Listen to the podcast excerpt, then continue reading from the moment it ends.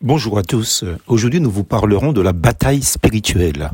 Les officiers continueront à transmettre ces instructions au peuple qui a peur et manque de courage, qu'il s'en aille et retourne chez lui, afin que ses frères ne se découragent pas comme lui. Deutéronome chapitre 20, verset 8. Quand nous lisons le début du chapitre 28 du livre du Lévitique, c'est Dieu lui-même qui intervient de manière drastique. Il demande au chef du peuple d'Israël, au grand prêtre, d'intervenir de manière curieuse face aux hommes censés être des guerriers.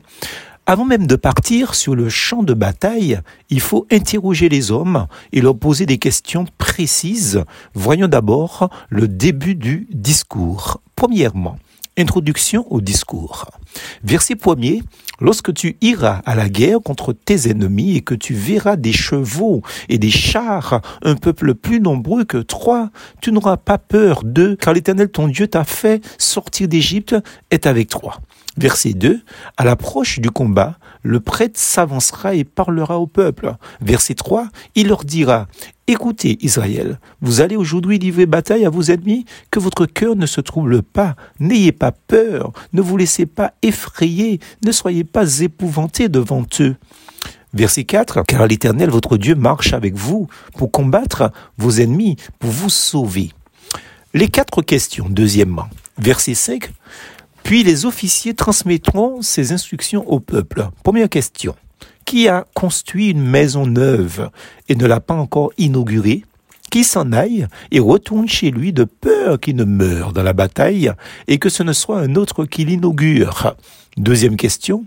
Qui a planté une vigne et n'en a pas encore joui? Qui s'en aille et retourne chez lui de peur qu'il ne meure dans la bataille et que ce ne soit un autre qui en jouisse? Troisième question, verset 7. Qui est fiancé à une femme et ne l'a pas encore épousée, qui s'en aille et retourne chez lui de peur qu'il ne meure dans la bataille et que ce soit un autre qui l'épouse. Quatrième et dernière question. Verset 8.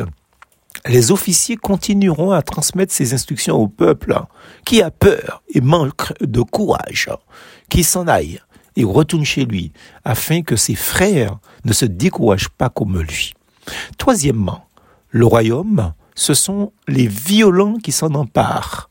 Jésus affirme clairement que le royaume des cieux se force un passage avec violence et que ce sont les violents qui s'en emparent. Matthieu 11, verset 12. Tandis que Paul parle et dit franchement, revêtez-vous de toutes les armes de Dieu afin de pouvoir tenir ferme contre les ruses du diable. Éphésiens 6, verset 11.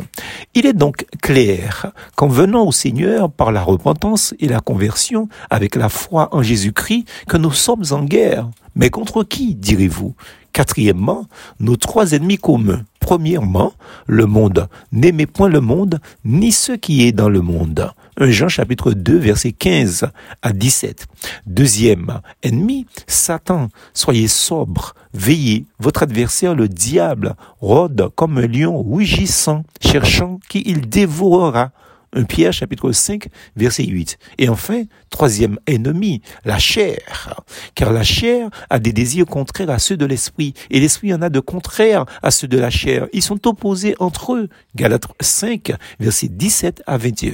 Le pire ennemi du croyant est donc lui-même, qu'on se le dise. Pourquoi?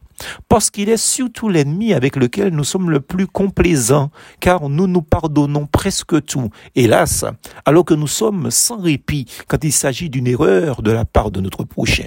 Le vieil homme, comme dit l'apôtre Paul, Éphésiens 4, verset 22, et Colossiens 3, verset 9, ce vieil homme nous fait la guerre pourtant avec un tel acharnement, il est sans pitié.